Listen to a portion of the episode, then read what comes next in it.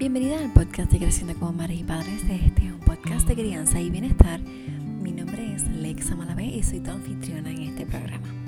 Gracias por estar aquí, gracias por permitirte estar en este espacio, gracias por ser parte de esta comunidad donde queremos aprender a criar diferente de una manera respetuosa, más consciente, más amables, entendiendo que hay diferentes maneras de criar, menos punitivas más amables y respetuosas tanto para nuestros hijos como para nosotros los progenitores. Así que gracias por estar aquí. Como sabes, mi nombre es Lexa Marave García y soy educadora en disciplina positiva para familias, educadora en disciplina positiva en la primera infancia, preescolares, mediadora certificada por el Tribunal Supremo de Puerto Rico, educadora en lactancia certificada, educadora menstrual por Yo Soy Gaia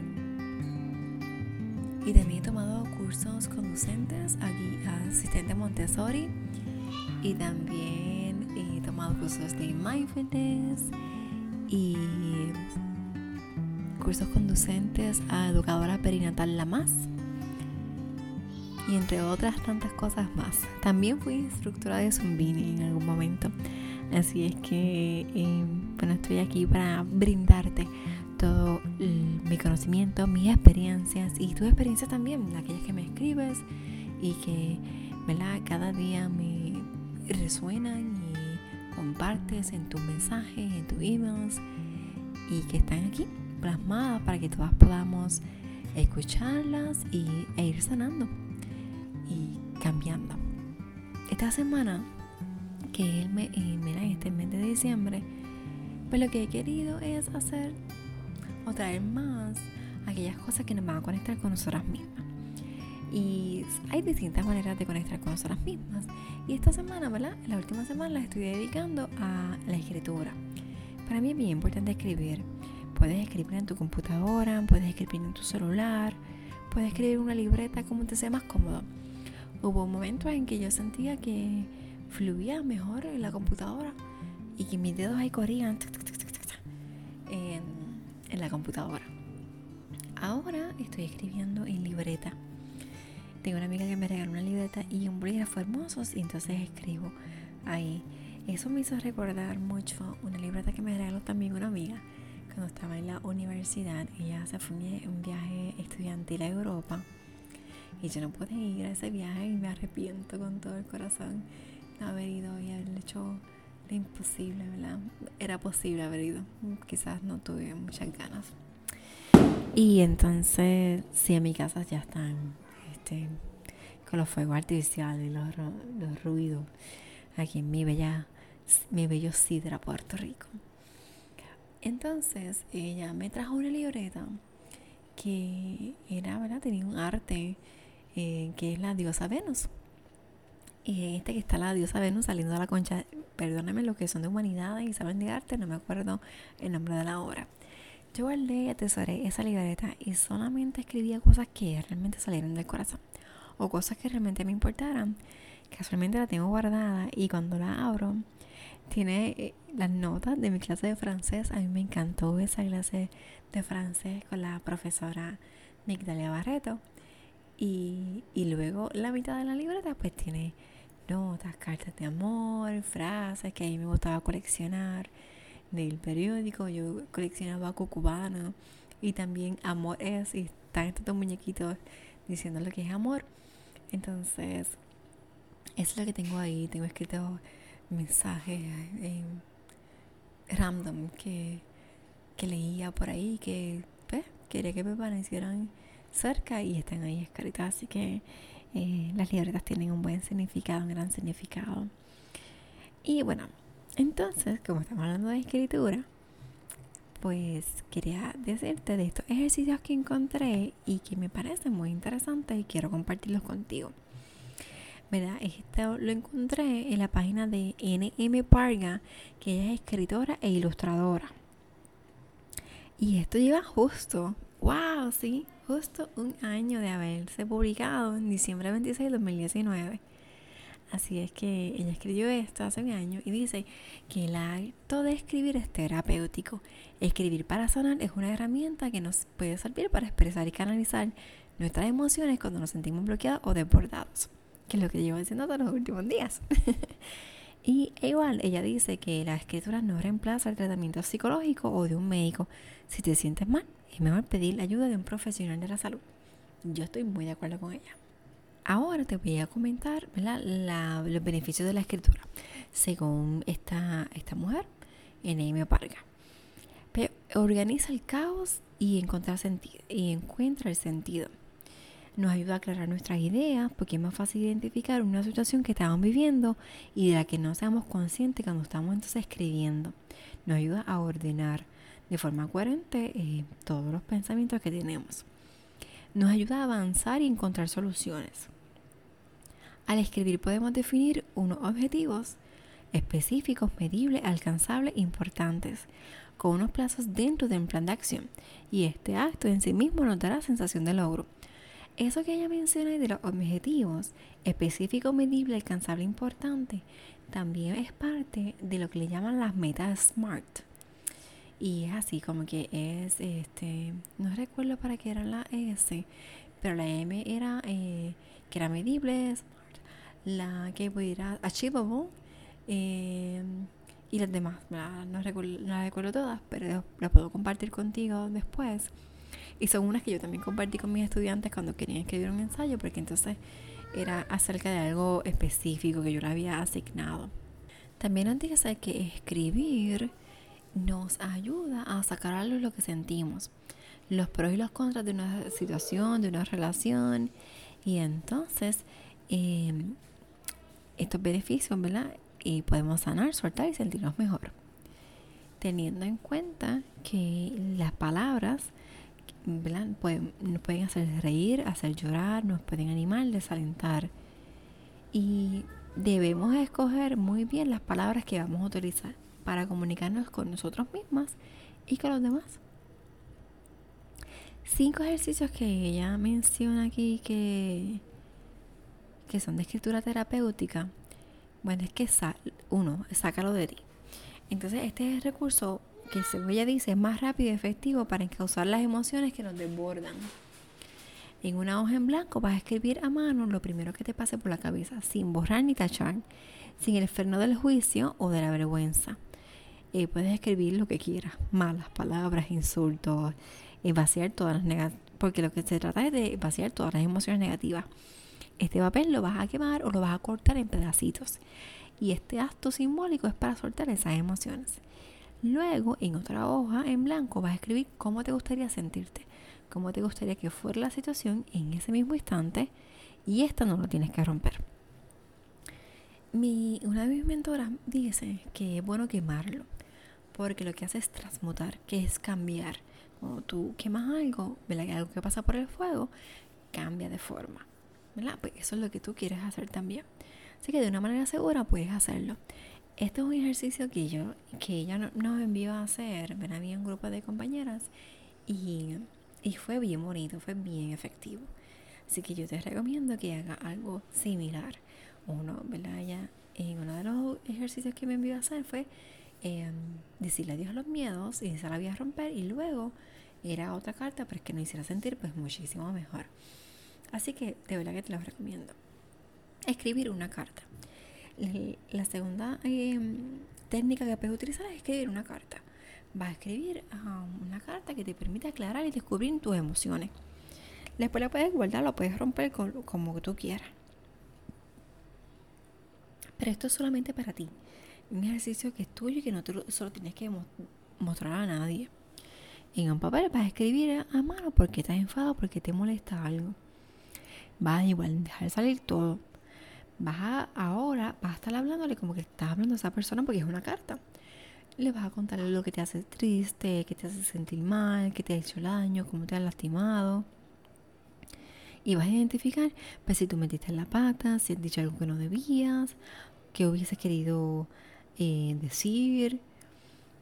Y vas a reconocer todo aquello que quisieras agradecer a esa persona porque la aprecias, que te gusta de ella, que te ha hecho feliz, que has aprendido y que has aportado esas, te ha aportado esta situación o esa persona. ¿Verdad? Y esa es la carta. Igual todas estas cartas son para ti. También puedes hacer una carta para hacer las paces. Entonces, mm, hacer la carta de una persona que te haya lastimado. El propósito es que tú em, te reconcilies con ella. Y también puedes hacer las paces contigo mismo. Vas a contarle cómo te sentiste, sin reproches, cómo te hubiese gustado haber sido tratado, eh, que hubieses preferido que hubiese pasado la situación. Em, recuerda que las palabras tienen poder, unas hieren y otras sanan.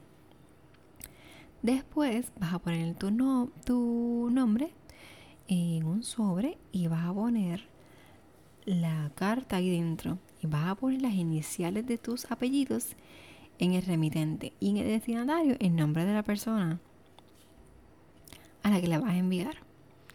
La puedes echar un buzón. Este ejercicio, ella dice aquí que es un acto simbólico por lo que la carta no lleva ni sello ni ninguna dirección. Así que cuando el cartero lo vea, lo más probable es que la vote porque no tiene a quién enviársela. Y la carta al niño que fuiste. Y esto es para desahogarte, perdonarte, aprender a comprenderte y quererte. Vas a recordar a esa niña que fuiste, que te, que te gustaba hacer, que te alegraba, que te daba rabia o tristeza, que le temías, de que eras capaz, a que jugabas, que querías, ¿verdad? Que decías que querías ser de mayor, cuál era tu sueño. Esta carta la vas a hacer con mucho cariño. Vas a mostrar tu agradecimiento, tu perdón, tu orgullo, tu comprensión, tu apoyo. Recuerda que eras pequeño y no entendías todo lo que te pasaba. Ahora con ojos de adulta puedes explicarle tus, ¿verdad? tus preguntas más infantiles y reconfortarte. O reconfortarla porque está escribiendo a esa niña que fuiste. Esta me pareció bien codiosa y nunca la he hecho. Las demás sí las he hecho en algún momento. Dice la carta para leer en tu funeral. Y es una carta que te puede ayudar, dice ella, a reflexionar lo que es de verdad importante en tu vida, qué quieres, qué valoras, qué te gustaría hacer antes de morir. Y se supone que es una carta que te van a leer cuando tú mueras, ¿verdad? En tu funeral. Así que dice que busques un rato de tranquilidad preferiblemente escribir la carta a mano y les vas a escribir a las personas que quieres dejarle un mensaje o una petición. Comparte una historia que no conozcan de ti, algo por lo que te sientas orgulloso. Cuéntales una anécdota divertida para que te recuerden siempre con una sonrisa y expresar palabras de amor y gratitud a las personas que amas. Recuerda que están tristes porque ya no estás con ellos. Igual esta carta, pueden guardarla o puedes destruirla. Porque no es literal que la van a leer en tu funeral, es algo para que reflexiones sobre qué, qué o qué es importante en tu vida. Puedes reconstruir un recuerdo, eh, revivir alguna anécdota que quieras recordar de una forma más amable. Puede ser de la infancia o de la adolescencia. Y ver con otros ojos, otro punto de vista lo que sucedió. Hacer una lista de un diario de gratitud. Y esto es bien bonito, yo lo he leído mucho de este Joshua Baker y también hay otra persona que sigo que es un minimalista y él habla mucho del agradecimiento y cómo el agradecimiento cambió su vida. Eh, el agradecer cambia y tiene muchos, muchos beneficios para nuestra salud física y mental. Y entre más agradecidos son, más abundantes somos. Así que vas a hacer una lista de todas esas pequeñas cosas que te hacen sonreír, sentirte a gusto, sentirte cómoda, feliz. Todo. Puedes agradecer por todo. Puedes agradecer por, por tu vida, por el reloj que te da la hora, por el café o el té que te tomaste en la mañana, por todo. Y lo escribes. La idea es que lo escribas todos los días. Eh, aquí dice preferiblemente en la noche, pero igual la puedes escribir por la mañana. Y puedes escribir tres cosas. Si recuerdas la plantilla que te compartí en mi, en mi Instagram y también en mi página web, hay una parte de, de agradecer. Así que escribe porque estás agradecida hoy. Y otro ejercicio que ella llama que es un ejercicio de programación neurolingüística y que también es parte de un libro de Tony Robbins, Poder sin Límites, es visualizar. Y visualizar la vida que quieres tener. Como si fuera una profecía autocumplida en un papel en blanco vas a escribir con lujo de detalle la vida que quieres. Tu trabajo ideal, la pareja de tus sueños, la casa que quieres, tu salud, tus logros profesionales, deportivo, artístico, todo. Cuanto más certera, concreta sea específica, mejor. La vas a escribir en el presente como que ya la estás viviendo. Y puedes pegar fotos, eh, puedes escribirla todas las veces que sientas que es necesario para que se fije en tu mente como que está pasando, que es una realidad. Y ella recomienda pues, leer el libro de Tony Robbins. Yo te voy a decir, eh, mucho antes de yo leer acerca de todo esto, yo había leído, yo leía mucho como Politan, y había leído como que describe tu persona ideal. Y tenía algo de, de certero en, ese artículo. Era cuando como Politan valía la pena leerlo. y yo escribí en un papel la persona ideal, la pareja que yo quería como persona ideal.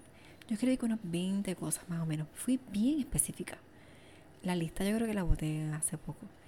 Te digo que con esa, con esta lista yo me casé con la persona, mi primer esposo, cumplía la mayoría de los requisitos, cosas que estaban en esa lista. Yo la escribí, yo la dejé en esa libreta, en mi diario, en el diario que escribí en sexto grado y después dejé de escribir. En la última página yo escribí eso. Muchos años después, yo no escribí eso en sexto grado, yo lo escribí pues ya adulta, estaba con en la universidad, en algún año de la universidad. Yo me casé en último año de la universidad. Al final del último año que me iba a graduar, es que yo me caso y cuando reviso, él tenía todos los traits, todas las características que estaban ahí escritas. Cuando regreso a Estados Unidos, que ya estoy caminando para un divorcio, tengo una niña, no, llego a Puerto Rico sin nada más que con una niña de cinco meses eh, me mudo con mi mamá a, una casa más grande porque como tenía mi niña pues necesitaba más espacio. Y yo cogí una cartulina y escribí cosas que yo quería ahí. Una de las cosas que yo escribí era, eh, fue tener mi casa propia. Al año yo tuve mi casa. Claro, yo se la debo al banco. Pero es mía. Dice que es mía. este, la vaya pagando, es, mía. Así que sí, es posible, ¿sabes? Si lo que tú escribas puede cumplirse. Y yo no te estoy mintiendo, te estoy diciendo que es real con esto que te estoy diciendo. Así que cuéntame eh, si has pasado por ejercicio de esto, si lo has hecho y qué tal te ha ido. Me encantaría leer más acerca de, pues de, de ti y de tu, de tu historia compartí un post hoy en Instagram y también en stories acerca de contar historias. Si ese mensaje resuena contigo, me puedes escribir, me puedes llamar, lo que quieras, para que seas parte de Así es más real. Vamos a contar nuestra historia. Así que pronto voy a estar contando mi historia. No dejes de contar la tuya. Me encantaría de verdad que fueras parte de este proyectazo que siento que va a tener mucho resonar con muchas mujeres y eso es lo que espero y confío.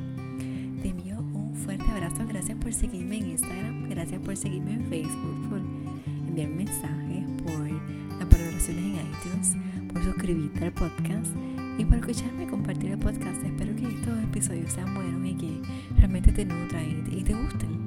Si no te gustan, me escribes, Lexa, los episodios no me gustan. O los episodios me encantan. Lo que quieras escribirme, me escribes.